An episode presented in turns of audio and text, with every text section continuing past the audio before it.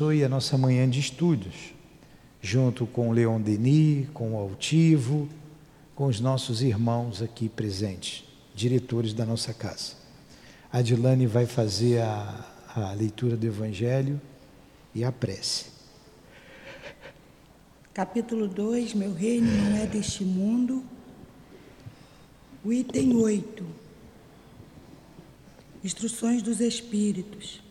Uma realeza terrestre.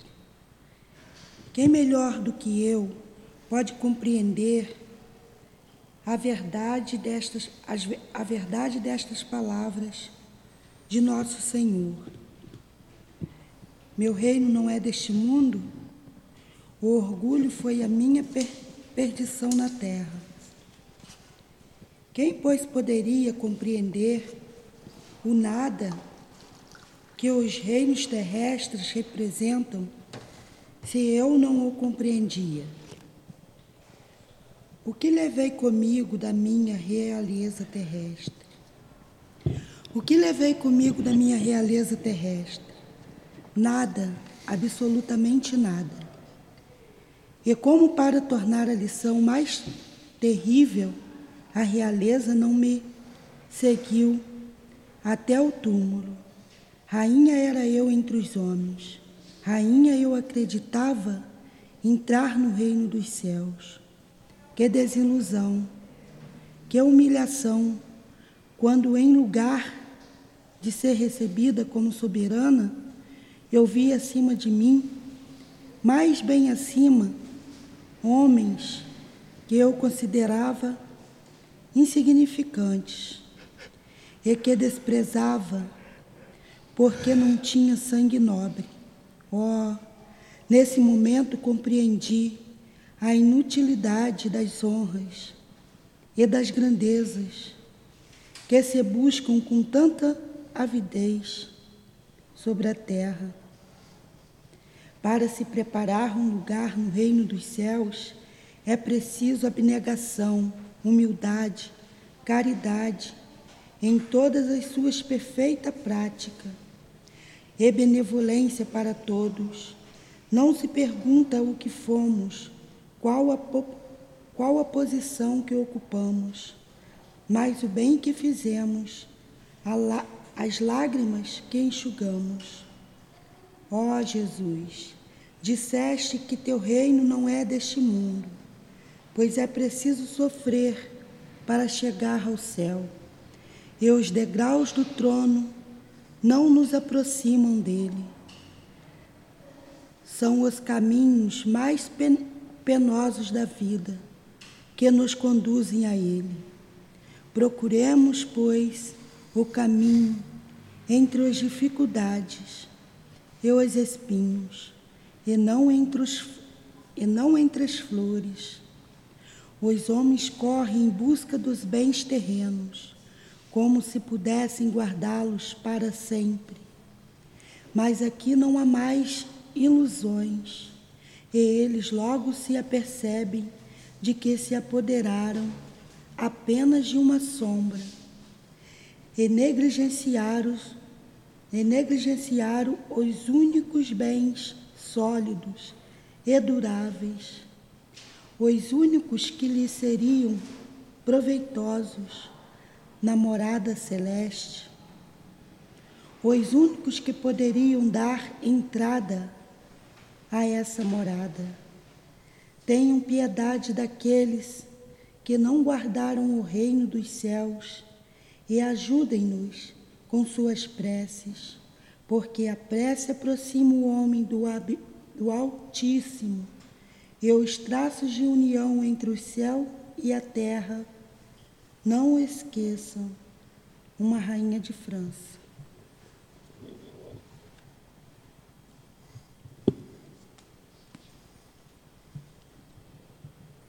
Pedimos a Jesus e agradecemos por esse amanhecer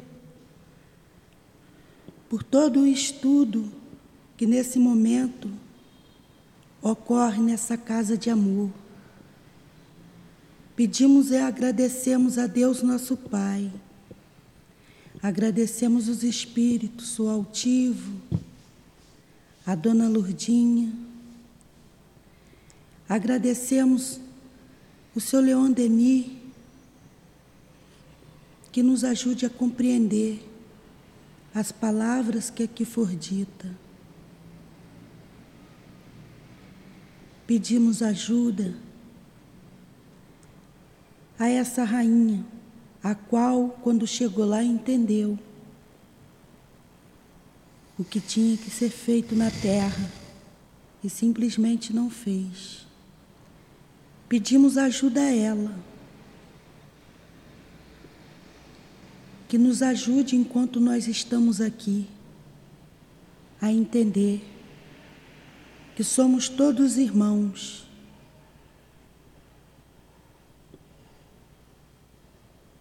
que não existe maior entre nós. Somos todos irmãos, todos filhos de um só Pai, irmão do Mestre Maior. Que assim seja, graças a Deus.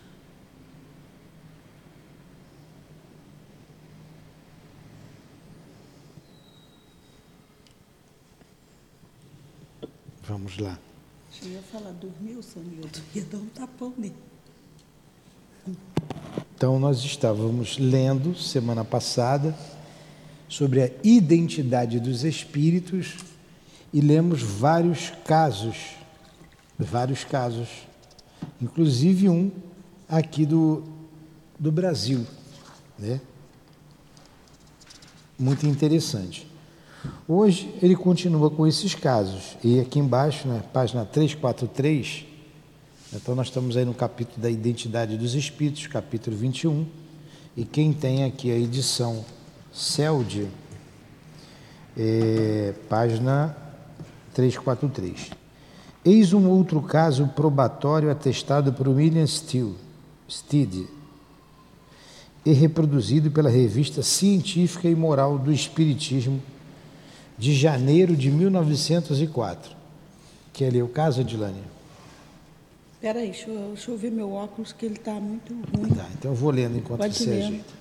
Durante semanas e meses antes da morte de meu irmão, conversávamos sobre a comunhão dos espíritos, quando certa manhã ele me pediu para dar-lhe um pedaço de louça, penas e tinta fez duas marcas sobre dos lados, sobre um dos lados, e uma sobre o outro, com tinta. Depois, partindo em dois os pedaços de louça, deu-me um dos pedaços, recomendando-me para guardá-lo com cuidado. E pouco tempo depois escondeu o outro pedaço num lugar que só ele conhecia, esperando que, após sua morte, pudesse retornar e dizer-me onde ele estava. Eu poderia então compará-los, e isso provaria que ele teria voltado para comunicar-se, sem que meu pensamento pudesse intervir, já que eu ignoraria completamente o lugar do esconderijo. Após sua morte e depois de várias tentativas, eu e minha mãe sentamos à mesa e eis que nos foi dado, soletrando as letras do alfabeto, e encontrareis esse fragmento de louça no escritório sob o Tawak. Tawak, Tamawak, né? É o nome dado ao macho de guerra dos índios da América do Norte. Benjamim, fui ao seu escritório, que permanecera fechado desde sua morte. Encontrei aí o fragmento em questão no lugar indicado. E comparando-o com aquele que eu havia guardado, vi que os dois fragmentos se encaixavam exatamente juntos e que os sinais com que tinham sido marcados concordavam sem erro possível. Mencionarei um lado, um, mencionarei um outro incidente que tem para mim tanto valor quanto o precedente. E, ele escreveu-me uma carta na mesma época em que tinha me dado o fragmento de louça. Escondeu-a e me disse que não a lesse, porque me indicaria o seu conteúdo. Foi ainda pelo método das pancadas pela mesa que conheci o conteúdo da carta. Eido, Júlia, faze o bem e ser feliz. Benja. Benja Benjamin, né? Essas palavras eram bem as que a carta continha. Não experimento hesitação alguma em dar o meu nome, pois só digo a verdade. Interessante nessa. É, o, o irmão estava para morrer. Conversaram e falou assim: Eu vou vir dar aqui a notícia para você. Você tem certeza que sou eu. Mandou esconder né, um pedaço. Despertou? Bah, Débora, você conseguiu ouvir tudo? Escondeu lá um pedaço da, da louça e depois ele foi e disse exatamente onde que estava.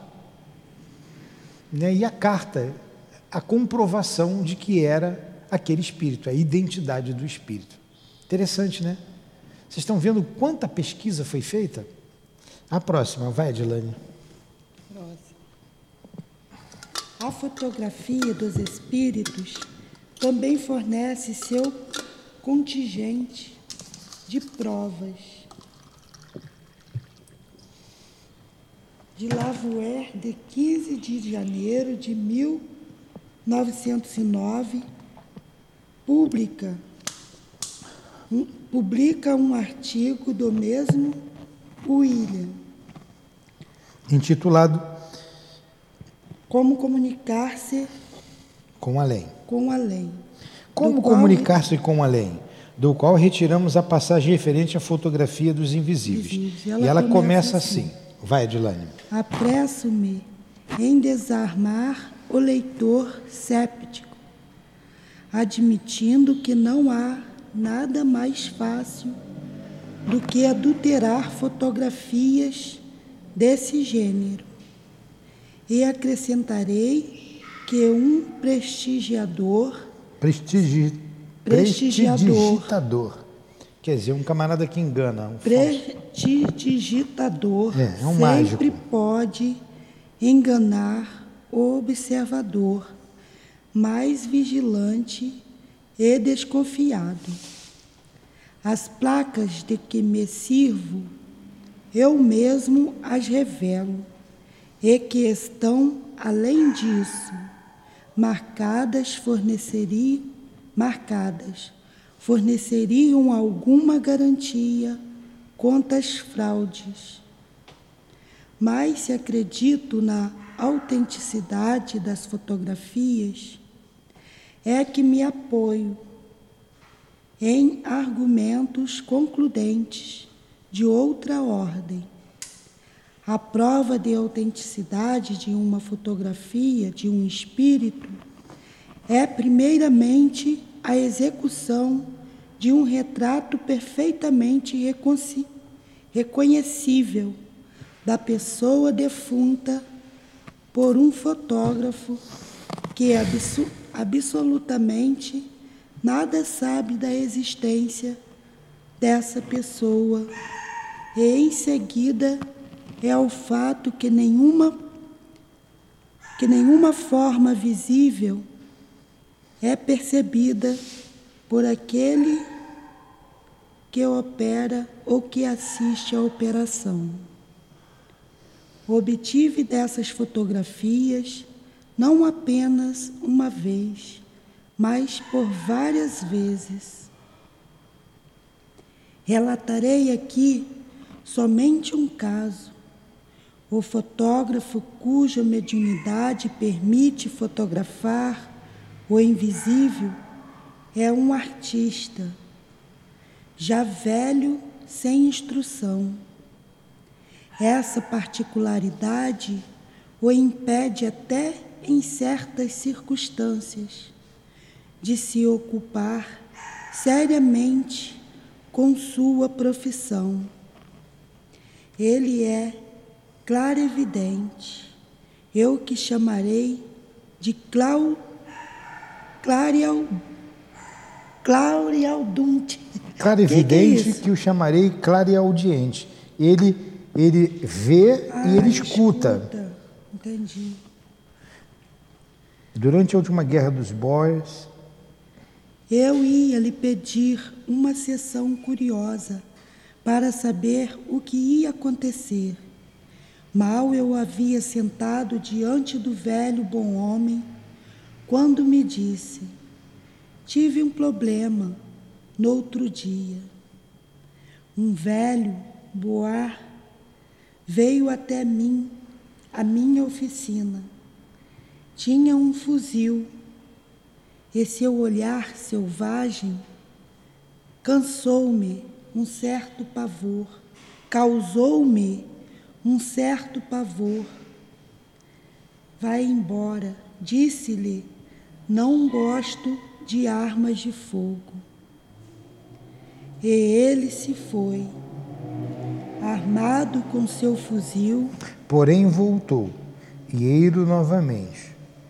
Armado com seu fuzil. Ele entrou convosco. E seu olhar... Não está mais armado com seu fuzil. Ah, tá. Não está mais armado com seu fuzil. E seu olhar nada mais tem de selvagem. Isso era o espírito? É o espírito. Devo ah, permitir que fique? Certamente, respondi. Acreditais poder fotografá-lo? Não sei disso. Não sei, disse o velho. Disse o velho, tentarei. Sentei-me. Sentei-me diante da objetiva. da objetiva e o operador pegou o ponto. Eu nada podia ver, porém, antes da retirada da placa, perguntei ao fotógrafo: Falastes, falaste com ele no outro dia. Podereis falar-lhe ainda agora? Sim, ele está sempre atrás de vós. Ele vos responderá se interrogaste.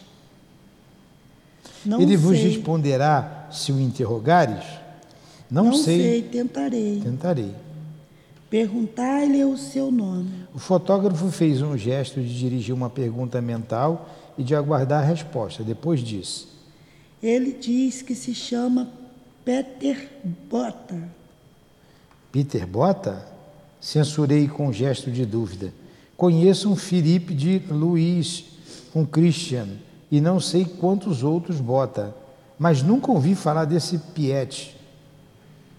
Ele disse que é o seu nome, replicou o velho ríspido. Quando revelou a placa, nela vi de pé atrás de mim um rapagão barbado, que podia ser muito bem tanto um boy quanto um camponês russo. Eu nada disse, mas esperei até o final da guerra. E a chegada do general Bota a Londres, enviei-lhe a fotografia, por intermédio do senhor Fischer, agora primeiro-ministro do estado de Orange. No do dia seguinte, o senhor Werles, delegado de um outro estado, veio me ver. Onde conseguiste essas essa fotografia que deix, que destes que deste ao senhor Fischer. Contei-lhe exatamente como a fotografia se achava em meu poder. Ele abanou a cabeça. Não acredito em almas do outro mundo, mas dize-me, seria seriamente.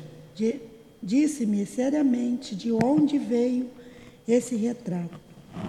Aquele homem nunca conheceu William Stead. Nunca pôs os pés na Inglaterra. Eu vos disse, insisti, como a obtive, e podeis não crer em mim. Mas por que se importa com isso? Porque diz aquele homem, é um dos meus parentes. Tenho seu retrato em minha casa. Verdade, exclamei, está morto. Ele foi o primeiro comandante Boé. que morreu no, Era um soldado, Boer, né? É. Primeiro comandante Boer que morreu no, ce- no, circo, no cerco, no cerco de Kimberley. Petrus Bota acrescentou-nos, porém o achávamos de Pet- chamávamos de Pitts, Ah, chamava de Peter. para abreviar. Essa fotografia ficou em meu poder. Foi igualmente identificada pelos outros delegados dos Estados Livres que tinham também conhecido Pet Bota, o Pete Bota. Ora, isso não se explica absolutamente pela telepatia. Também não poderia haver nem hipótese, nem fraude. Foi por simples acaso que pedi ao fotógrafo para me se certificar de que o espírito daria o seu nome. Ninguém na Inglaterra, tanto quanto pude me certificar, jamais soube que Pete Bota tenha existido. Entenderam? Tinha morrido há muito tempo, né? Vocês entenderam? Precisa explicar? Muito interessante, né? É. Muito interessante. É a comprovação aí. O cara tinha morrido há muitos anos. É, e bateu uma fotografia assim aleatória, perguntou o nome, o, o fotógrafo também era médio audiente, ele deu o nome e ninguém conhecia. Como é que pode? O espírito. É quando enviou para um né? russo. É. Em várias circunstâncias, defuntos contribuem através de suas indicações na resolução dos seus negócios terrestres. Auxiliam a encontrar testamentos escondidos ou perdidos. O Dr. Siriax, da sua, na sua brochura, relata um fato desse gênero. Vai lá. Uma um- jovem rapaz, um jovem rapaz de Baltimore, chamado Roberts, tinha sido criado por uma de suas tias, rica e solteirona, que tendo-o adotado, fez com que lhe disse, como, como lhe disse, uma educação, como lhe desse, né? Desse, uma educação Completa. e com, e com que se casa, casasse. Ela não entendi. Vamos lá. Um jovem novo, rapaz chamado Roberts tinha sido criado por uma de suas tias, rica, solteirona, que, tendo-o adotado, fez com que lhe dessem uma educação completa e com que se casasse. Ele se tornou o pai de família quando sua tia morreu subitamente. Não se encontrou dela testamento algum e seus parentes, interessados, acharam-se no dever de afastar o senhor, o senhor Robert. Este, muito perplexo, foi aconselhado por alguns amigos a consultar a senhora Morley, médium experimentada que evocou a tia falecida. Esse espírito fez saber que o testamento estava trancado num armário de roupas, no andar superior de sua casa. Só após ter desarmado todo o conteúdo do armário é que encontraram numa meia o documento tal como tinha sido descrito. Ninguém no mundo poderia ter a menor ideia do esconderijo. A médium, menos do que qualquer outro. Apenas o espírito da tia podia estar em condições de dar essa informação. Quem deu isso aí foi Aksakoff. É. Relatam, agora, não, agora vai vir um outro, né? Agora vai vir um outro sobre o Aksakoff que relatou. Então, que coisa interessante, né? Mais provas da identidade do espírito, né? E pior que botaram o cara para fora, né? Sobrinho para fora. Você não tem nada aqui. Deixa eu ver só um minutinho. O príncipe, esse nome aí, Whitfield, obteve do general Barão de Koff, morto há alguns meses, uma comunicação espontânea. Esse aqui foi Alexandre Kizakov, na qual ele ordenava designar sua família o lugar em que, por malevolência, tinham escondido o seu testamento. Descobriu-se esse documento no lugar indicado pelo espírito. Interessante também, né? Está falando agora de testamentos. Naquela época tinha muito isso, né? Hoje já não. Acrescentemos a esses fatos dois casos de identidade que consistem em escritos ou conversações em línguas ignoradas pelo médium, publicados por Ernesto Bozano nos Anais das Ciências Psíquicas. O primeiro caso foi relatado por Meias na sua obra sobre a consciência subliminal e concerne a um episódio de escrita obtido através de uma jovenzinha de 11 anos, filha do senhor Hugh Júnior Brown, que publicou no livro intitulado The Holy Trust. Meias conheceu pessoalmente o relator e garante sua perfeita sinceridade. Reproduzimos a narrativa. Um dia, estava passeando com minha mulher quando encontrei um negro que eu não conhecia, mas que compreendi ser um cafre por causa das sua, suas orelhas largamente perfuradas, o que é um costume dessa raça. Após tê-lo interrogado em sua língua nativa, o que o havia surpreendido muito, dei-lhe o meu endereço, convidando-o para vir encontrar-me. Ele se apresentou em minha casa, bem no momento em que fazíamos experiências mediúnicas. Disse ao criado que o fizesse entrar e perguntei se os espíritos dos seus amigos não estavam presentes. A mão de minha filha respondeu, escrevendo vários nomes cafres, que li para o negro e que ele reconheceu, dando prova de vivo estupor. Ele ficou estupefato, né? ficou admirado com aquilo. Perguntei então se os amigos presentes do negro tinham alguma mensagem a lhe comunicar. Logo, uma frase foi escrita em linguagem cafre, na qual encontravam-se palavras por mim desconhecidas. Lias ao meu hóspede, que compreendeu-lhe perfeitamente o significado, salvo uma só palavra.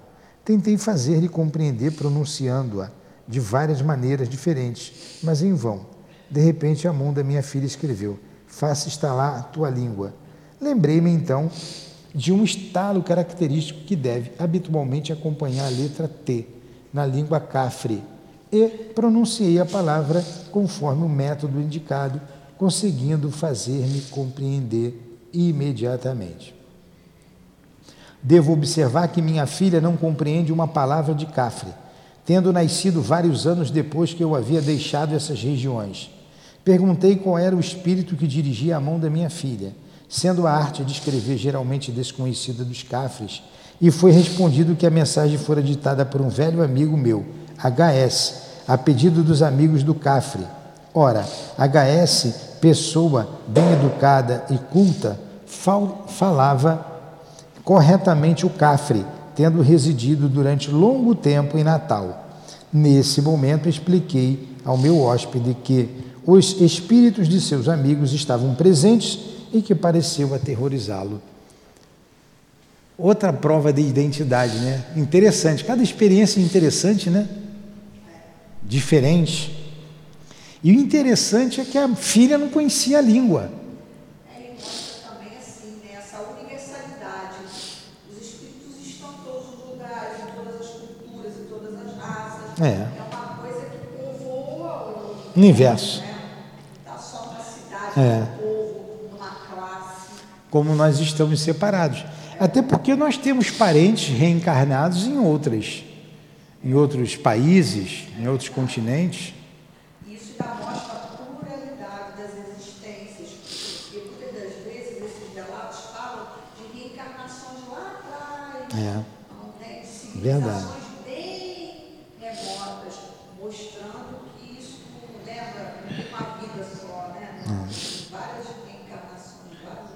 Isso mesmo. Um outro aqui. O ministro plenipotenciário da Sérvia. Não sei o que é isso, mas deve ser bonito, né? Um nome bonito desse, né? Hã? Embaixador? É o ministro plenipotenciário da Sérvia, em Londres. O senhor Shedo Mijatovic escreve o que se segue ao diretor do Light. Light era um jornal, né? Não sou espírita, mas encontro-me precisamente na estrada que a essa crença conduz. E entrei nela graças a uma experiência pessoal que acredito ser do meu dever tornar pública. Ele conta aqui que vários espíritas húngaros escrevem-lhe pedindo-lhe para ir à casa de algum médium reputado de Londres para colocar-se em relação, se possível como antigo soberano sérvio e consultá-lo sobre uma certa questão. Justamente naqueles dias, continua ele, minha mulher tinha lido alguma coisa sobre um certo senhor Vango, dotado, diziam, de faculdades mediúnicas notáveis, e é por essa razão que fui à casa dele. Nunca o tinha visto, e certamente ele também nunca tinha me visto. Não há razão alguma para supor que tenha tido informações sobre mim ou que tenha podido adivinhá-las. A meu pedido, ele se pudesse, se ele pudesse colocar-me em relação com o espírito em que eu pensava, e ele respondeu com modéstia que às vezes ele conseguia, mas não sempre. E que muito frequentemente, ao contrário, manifestavam-se espíritos não desejados pelo experimentador. Em seguida, colocou-se à minha disposição, pedindo-me para concentrar meu pensamento sobre o espírito que eu desejava. Pouco depois, o senhor Vango adormeceu e começou: Há aqui o espírito de um rapaz que parece muito ansioso para vos falar, mas exprime-se numa língua que não conheço. O soberano sérvio, sobre quem eu havia concentrado meu pensamento, morrera por volta de 1350, na idade madura. Eu estava, todavia, curioso para saber quem era esse jovem espírito ansioso para me falar e pedi ao médium para repetir pelo menos uma palavra pronunciada pela entidade presente. Ele respondeu que tentaria. Dizendo isso, inclinara seu busto na direção da parede diante da qual estava sentado e se pusera na posição de um homem que escuta. Depois, para meu grande espanto, começou lentamente a pronunciar as seguintes palavras na língua sérvia: Molim vais piges, moie. Está aqui, né? Cuja tradução aqui está. Peço-te para escrever a minha mãe Natalie, Natália, dizendo-lhe que imploro o seu perdão. Compreendi naturalmente que se tratava do espírito do jovem rei Alexandre Pedi então ao senhor Vango para descrever-lhe a aparência, e ele prontamente. Oh, ela é horrível. Seu corpo está crivado de ferimentos. Se uma outra prova tivesse sido necessária para me convencer da identidade do espírito comunicante, obtive obtive-a quando o senhor Vango disse: O espírito deseja dizer-lhe que deplora amargamente não ter seguido o vosso conselho a respeito de um certo monumento a ser erigido e as medidas políticas a tomar a esse propósito. Isso se referia a um conselho confidencial que eu dera ao rei Alexandre dois anos antes de seu assassinato e que ele havia julgado intempestivo nesse momento e que só podia ser posto em ação no início do ano de 1904. Devo acrescentar que o senhor Vango repetiu as palavras sérvias de uma maneira bastante característica, pronunciando sílaba por sílaba e começando pela última de cada palavra para retornar à primeira. Como público, como publico o fato, no, no interesse da verdade, não hesito em assinar o meu nome e meu cargo. Assinado Mijatovic, ministro plenipotenciário da Sérvia na Corte o que, que vocês acharam dessa aí? Essa aí já foi mais truncada um pouquinho, né? Entendeu, Débora? Entendi.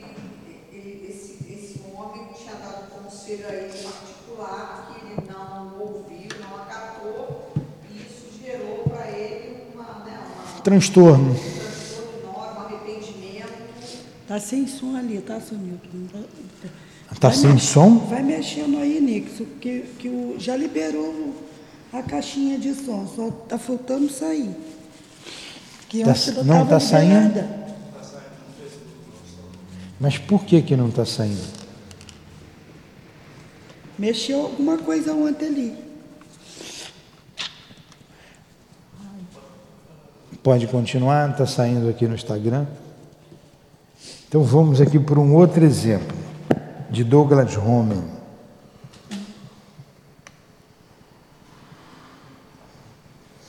Finalmente, o senhor Douglas Home descreve todo um conjunto de provas de identidade obtida através da mediunidade vidente e auditiva. Já liberou, tá? E que acreditamos dever reproduzir. Vamos lá. Essa prova de identidade, essa aqui é grande, hein? É a última. Vamos lá. Quando eu morava em Massachusetts, fiquei gravemente enfermo, o que me reteve na cama durante algum tempo. Um dia, no instante em que o médico acabava de me deixar, o Espírito veio comunicar-se comigo e me entregou esta mensagem. Esta tarde pegareis o trem para Hartford. Trata-se de um negócio importante para os progressos da causa. Não questioneis, fazeis simplesmente o que nós vos dizemos. Comuniquei à minha família essa ordem estranha e, apesar do meu estado de fraqueza, peguei o trem, ignorando completamente o que eu ia fazer e o objetivo de uma tal viagem. Tendo chegado a Hartford, fui abordado por um estranho que me disse: Não tive a oportunidade de vos ver senão uma única vez. Entretanto, não creio estar enganado. O Senhor é mesmo o Senhor Home? Daniel Douglas Home foi um médium de efeitos físicos, tá? Muito conhecido. Respondi afirmativamente, acrescentando que chegava a Hartford sem nenhuma ideia do que queriam de mim. É engraçado, replicou o meu interlocutor. Eu vinha justamente pegar o trem para ir vos procurar em Springfield.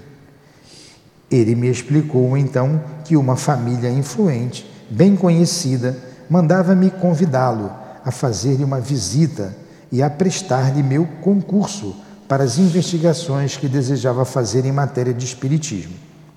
O objetivo da viagem começava, portanto, a se desenhar. Porém, o mistério permanecia inteiramente escondido quanto ao prosseguimento dessa aventura.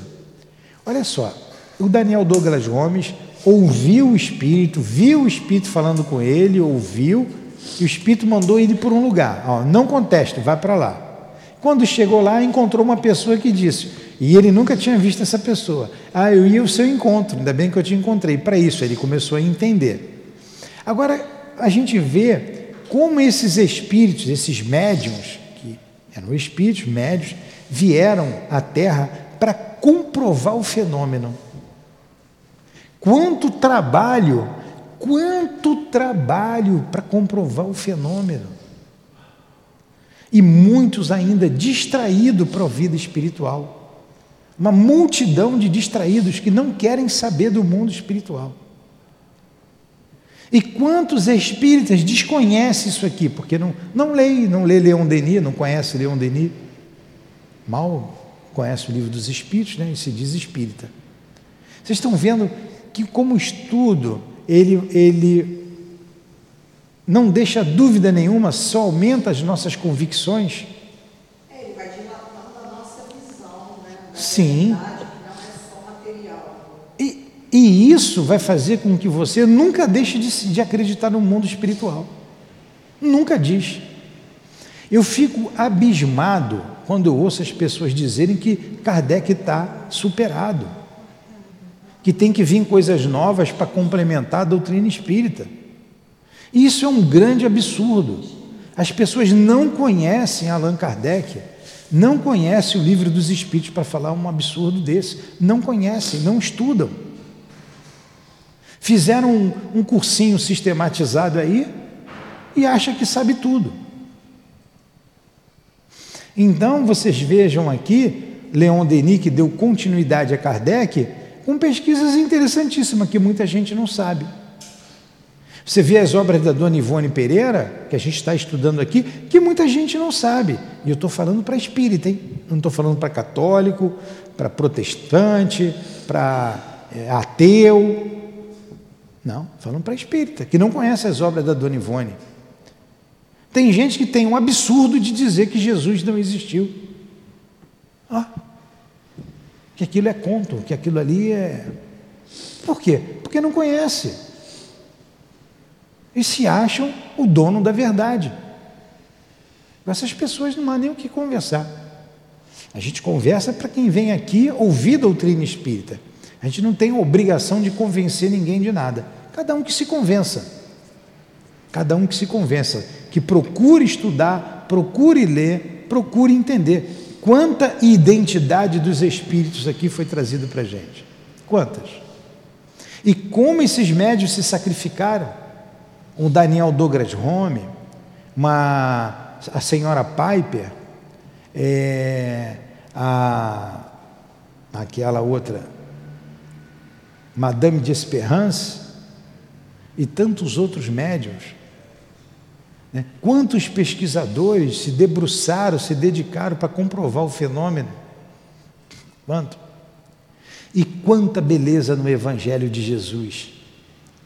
Quem tem vindo aqui estudar e que a gente está estudando ali o Caibachuta no domingo, falando do Evangelho, do Novo Testamento, como é bonito, como é emocionante aquele encontro de Maria Magdala com Jesus na narrativa de João. Porque Mateus narra de uma maneira, Lucas de outra, mas João narra de uma maneira tão bonita, tão bonita, que a gente chega a se emocionar hoje ainda ouvindo a narrativa de João. O encontro de Maria Magdala com Jesus. E tem pessoas que contestam aquilo. Então vamos lá. Um passeio encantador de carro conduziu-nos ao logo ao destino. O dono da casa estava justamente diante da porta e deu-me as boas-vindas, dizendo que não esperava a ver-me antes do dia seguinte. Como eu entrava no vestíbulo, minha atenção foi atraída pelo ruído de um pesado vestido de seda. Olho em volta de mim e fico surpreso de não ver ninguém mas passamos então a um dos salões e não me preocupo mais com esse incidente. Um pouco depois, percebo no vestíbulo uma senhora idosa, baixinha, trajada com um vestido pesado de seda cinza e que parecia muito ocupada. Ali estava a explicação desse mistério. Ouvira sem vê-la essa pessoa que ia e vinha pela casa. Então ele ouviu um barulho no vestíbulo e depois ele vê uma senhorinha sair de lá com um vestido de cinza, de seda, né, escura. E eu não sabia disso, eu estou aprendendo hoje aqui. Eu, olha que eu já li isso tem um tempão. Que o senhor Daniel Douglas Home também era médio vidente e claro e audiente. Ao farfalhar do seu vestido, tendo-se feito ouvir novamente, e o senhor Charney, tendo então notado ao mesmo tempo que eu, perguntou-me de onde poderia ver esse ruído. Ó, oh, respondi ao traje de seda dessa senhora idosa que vejo no vestíbulo. O outro não via, né? Mas você até escutou o barulho. Quem é, pois, essa pessoa? A aparição era com efeito tão distinta que eu não colocava em dúvida que essa senhora fosse uma criatura em carne e osso. Ele pensou que estava viva. O resto da família, tendo chegado nesse instante, as apresentações impediram o senhor Cheney de responder-me e não tive a oportunidade de saber mais no momento. Porém, tendo sido servido o jantar, pô, o pessoal chegou na hora errada, né? Na hora que queria falar tudo, né? Tendo servido o jantar,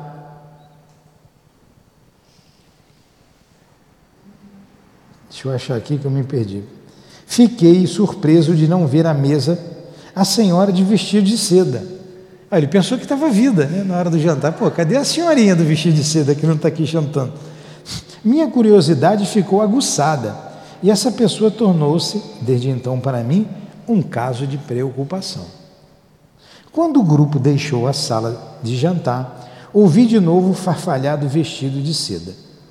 Nada via, mas ouvi distintamente uma voz que dizia: Estou aborrecida que tenham colocado num caixão sobre o meu. Não quero que ali permaneça. Tudo Tendo comunicado ao chefe da família e à sua mulher sua estranha mensagem, ambos se olharam com estupefação. Depois o senhor Cheney, rompendo o silêncio, disse-me que ele reconhecia perfeitamente esse traje, sua cor e até seu tipo de seda grossa. Porém, acrescentou: no que concerne ao caixão colocado sobre o seu, é absurdo e errado. Essa resposta deixou-me muito perplexo. Eu não sabia mais o que dizer, tanto mais que antes da comunicação não duvidara de ter tratado com uma desencarnada. Não conhecia nem mesmo as relações da família ou de amizade que podiam existir entre a velha senhora e o charnês. Então, essa questão do caixão estar tá em cima, ele, poxa, mas eu ouvi isso. Mas os familiares disseram que ó, isso aí não existe. Uma hora mais tarde, ouvi de repente a mesma voz pronunciando exatamente as mesmas palavras, mas acrescentando-lhes isto: Além disso, Sete não tinha o direito de cortar essa árvore. Tendo participado ao meu hóspede essa nova mensagem, ele tornou-se por isso mais cuidadoso. Há ali, me disse ele, algo bem estranho. Meu irmão Sete mandou cortar uma árvore que atrapalhava a visão da velha mansão. E sempre fomos de opinião de que a suposta pessoa que vos fala não teria permitido abatê-la, se ela estivesse ainda nesse mundo. Quanto ao resto da mensagem, ela não tem nem sombra de bom senso. Questão do caixão, né? Tendo-me sido dado à noite a mesma comunicação pela terceira vez, tropecei de novo num desmentido formal no que se referia ao caixão. Eu estava sob o impacto de uma impressão muito penosa quando me retirei para o meu quarto. Eu nunca recebera mensagem mentirosa e, mesmo admitindo o bom fundamento, desceu dano. Uma semelhante insistência da parte de um espírito desencarnado de não querer que outro caixão fosse colocado sobre o seu parecia-me absolutamente ridículo. Quer dizer, na verdade, não é que o espírito, a gente vai ver aqui o resto da mensagem, está incomodado com um caixão em cima do dele. Ele está querendo é se identificar, está querendo dizer: olha, sou eu mesmo que estou aqui. Não é? Na verdade é isso.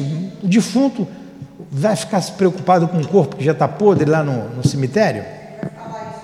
É. Pela manhã, expus ao meu anfitrião meu profundo desapontamento.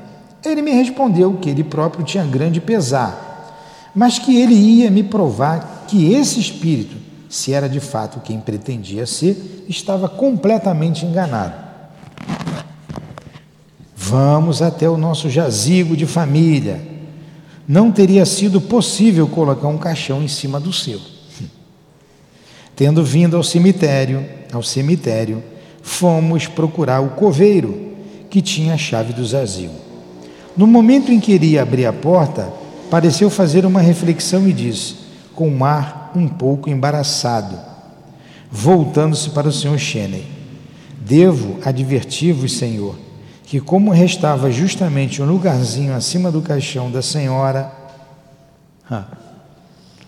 coloquei ali o caixãozinho de criança de Acho que isso não tem importância, mas talvez fosse melhor vos prevenir. É somente desde ontem que ele está colocado ali. O coveiro botou um caixão lá e ninguém sabia. Nunca esquecerei o olhar do senhor Sheine que me lançou quando me disse, voltando-se para mim: Meu Deus, é então verdade. Na mesma noite tivemos uma nova manifestação do Espírito que veio nos dizer: não creiam que eu dê a menor importância ao caixão colocado sobre o meu. Empilhariam ali toda uma pirâmide de caixões que isso me serviria completamente, isso me seria completamente indiferente. Meu único objetivo era de vos provar, de uma vez por todas, minha identidade e vos levar à convicção absoluta de que sou sempre um ser vivo e dotado de raciocínio a mesma que sempre fui. É a única razão que me fez agir como eu fiz. Que coisa interessante, né? Fechou com chave de ouro, né? Mas o espírito estava preocupado com, com, com o caixão, com o outro que botou o caixão em cima dele? Não, foi o que acabou de falar. Ele quis se identificar. E talvez de outra maneira, o, o, o, a família não acreditaria que fosse ela. Então ela falou com o senhor Home: Olha, estou insatisfeita com aquele caixão em cima do meu.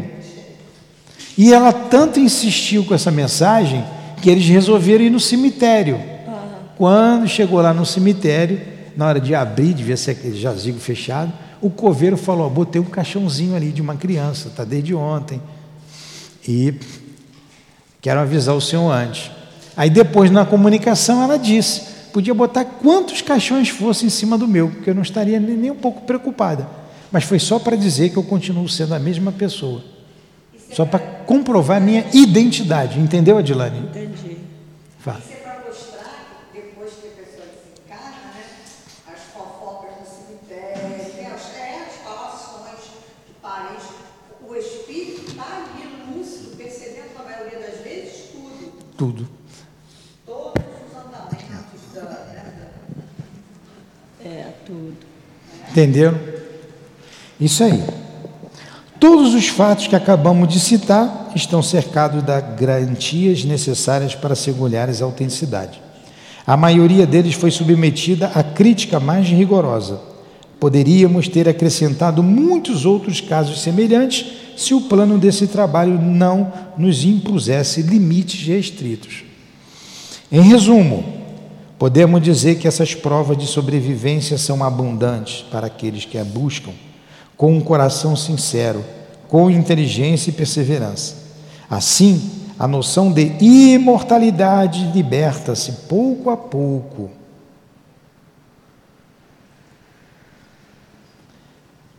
Das sombras acumuladas pelos sofismas e as negações, e a alma humana afirma-se a sua realidade imperecível. O universo infinito torna-se nossa pátria eterna. A vasta perspectiva dos tempos desdobra-se diante dos nossos olhos como o campo de nossos trabalhos, de nossos estudos, de nossos progressos. E quando essa certeza tiver penetrado no nosso espírito, nenhum desencorajamento, nenhum temor poderá mais nos atingir, nem nesta vida, nem nas vidas inumeráveis que o destino nos constrange a percorrer. Muito bonito, né? Belíssimo. Quanta prova de identidade.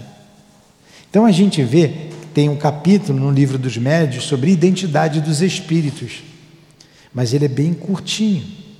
E aqui Leon Denis abre um leque, porque ele teve mais tempo de pesquisar e colocou aqui um monte de exemplo que não cabia colocar lá no livro dos médiuns. É, aí a gente vê aí Leon Denis dando continuidade a Kardec. Né? Vamos parar por aqui, e agora vai vir um outro tema, né? terceira parte, grandeza e miséria da mediunidade. A gente começa a semana que vem, né? Muito bom esse último exemplo, muito bom. capítulo 22, Muito bom. Hã? Prática e perigos da mediunidade. Não, perigo, prática e perigo. Grandeza e miséria da mediunidade. Então, Grandeza gran- e miséria. terceira parte, grandeza e miséria da mediunidade. Capítulo 22, prática e perigo da mediunidade. Certo. Pronto, os dois estão certos. É. Vamos então ao nosso, à nossa prece. Faz a prece, Adilane. Não, senhor faz. Eu fiz para começar.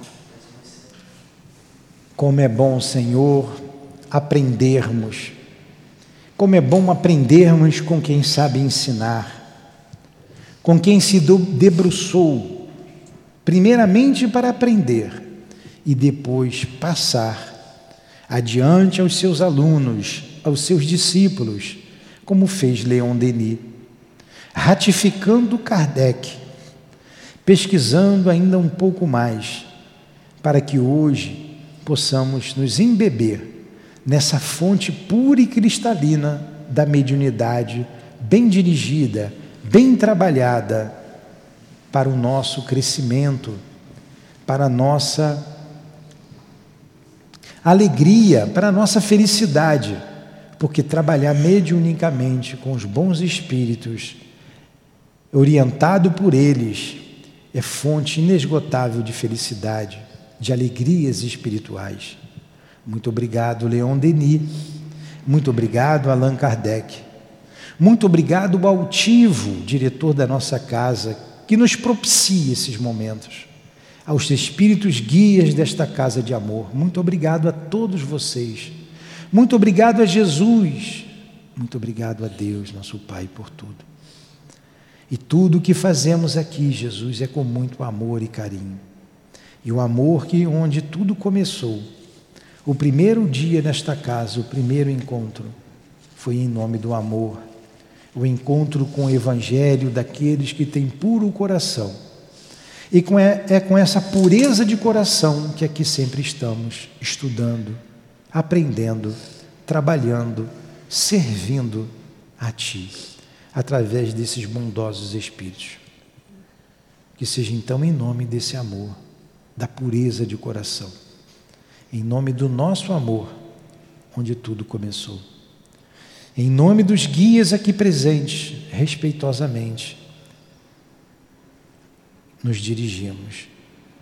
Altivo com todos vocês, com Leon Denis, com Allan Kardec em nome de Jesus de Nazaré, mas acima de tudo, em nome de Deus, nosso Pai, é que terminamos os estudos da manhã de hoje sobre o livro No Invisível. Que assim seja. Que assim seja.